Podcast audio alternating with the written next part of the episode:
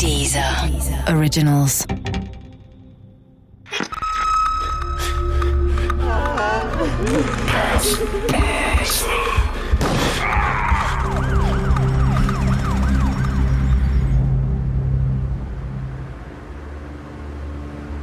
Mord mit bloßen Händen. Teil 4 Wird ein Mordfall nicht innerhalb der ersten 48 Stunden geklärt, sinken die Chancen, ihn überhaupt noch zu klären, offenbar rapide.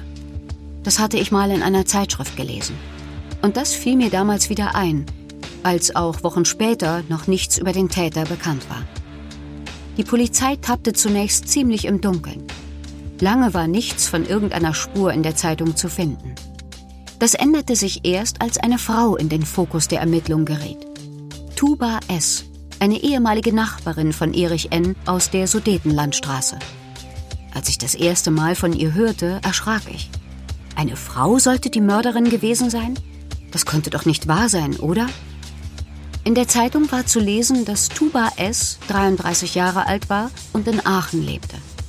Neben dem Artikel war ein Foto der jungen Frau abgedruckt. Es zeigte eine für mich völlig normal aussehende Mitdreißigerin mit braunem Haar und Durchschnittsgesicht. Nichts an ihr wirkte besonders oder gefährlich. Ich versuchte mir vorzustellen, wie die Frau auf dem Foto ihre Hände um den faltigen Hals von Erich N. legte und immer fester zudrückte. Eine schaurige Vorstellung, die mich fortan immer wieder in meinen Träumen verfolgte. Tuba hatte wohl öfter Erledigungen für Erich N. getätigt und außerdem seine Wohnung geputzt. Doch eines Tages kam es zu einem handfesten Konflikt zwischen den beiden. Tuba S. hatte Erich N. 3000 Euro gestohlen. Keine Kleinigkeit. Der Rentner zeigte sie daraufhin an und Tuba S. galt seitdem als vorbestraft. Zugegeben, es war eine unschöne Geschichte. Aber macht es eine Person gleich mordverdächtig, wenn sie mal gestohlen hat? Was wäre ihr Motiv? Rache für die Vorstrafe, die Erich N. ihr eingebrockt hat? Irgendwie konnte ich mir das nicht vorstellen. Ich fing an, Artikel über Mörderinnen zu lesen. Ich wollte wissen, wie und warum Frauen überhaupt morden. Ist es anders als bei Männern? Frau Dr. Sigrun Rosmanit, die Psychiaterin und Gerichtsgutachterin aus Wien, hat dazu eine klare Meinung. Ein gravierender, ein schwerwiegender Unterschied ist schon, Frauen sind Beziehungs- und Konflikttäterinnen. Sie kennen in den meisten Fällen ihre Opfer. Es gibt natürlich auch Zufallsopfer, aber diese Zufallsopfer, wenn die getötet werden von Frauen, da muss man schon sehr genau hinschauen, wie es dazu gekommen ist, ob die Frau seelisch krank war und ein Zufallsopfer in ihren krankhaften Bezug genommen hat oder was sonst los war. Männer töten häufiger als Frauen. Ihnen nicht bekannte Opfer, der häufigste Tatort gewissermaßen ist für Frauen, wenn sie töten, nicht auf der Straße, sondern irgendwo in einer Wohnung oder in, auch in den eigenen vier Wänden. Und für Männer ist es sowohl auf der Straße eher zu sterben, beziehungsweise auch unbekannte Opfer in einem unbekannten Terrain zu töten. Gut, Tuba es kannte das Opfer und hat in der Wohnung getötet. Wenn sie es war. Noch galt die Unschuldsvermutung. Aber die Frage nach dem Warum klärte sich für mich damit noch nicht. Was war los mit dieser Frau, die auf allen Fotos, die ich von ihr finden konnte, so völlig normal aussah? Mittlerweile konnte man im Netz einiges über das bisherige Leben von Tuba S. finden.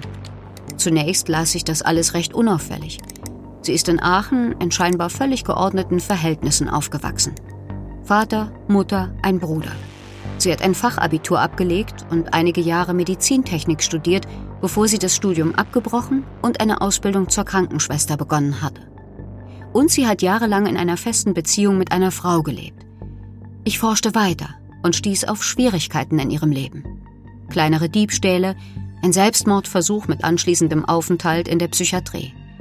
Aber konnte das wirklich erklären, warum ein Mensch zum Mörder wird?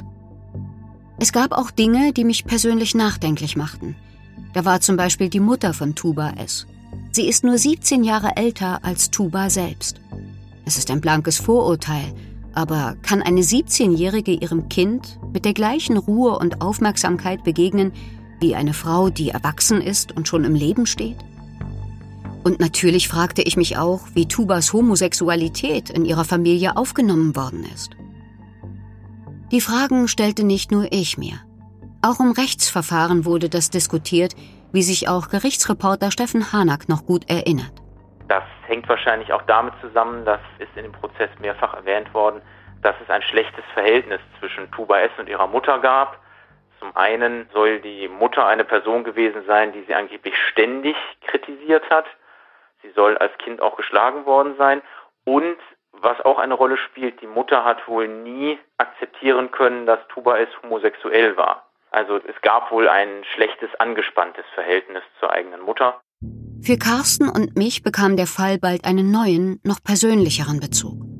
Bei einem Besuch bei der Hausverwaltung wegen einer fehlerhaften Nebenkostenabrechnung hatte Carsten der Sachbearbeiterin entlocken können, dass Tuba S. erst 2015 aus dem Haus in der Sudetenlandstraße ausgezogen war, wo sie einige Jahre mit ihrer Partnerin gelebt hatte.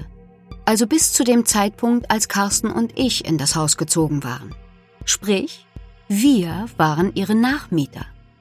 Carsten und ich wohnten in der Wohnung einer Mordverdächtigen. Der Gedanke jagte mir sofort einen kalten Schauer über den Rücken. Von da an betrachtete ich unsere Wohnung mit völlig neuen Augen. Ich fing an, schlecht zu schlafen, seitdem ich wusste, dass Tuba S. unsere Vormieterin gewesen war.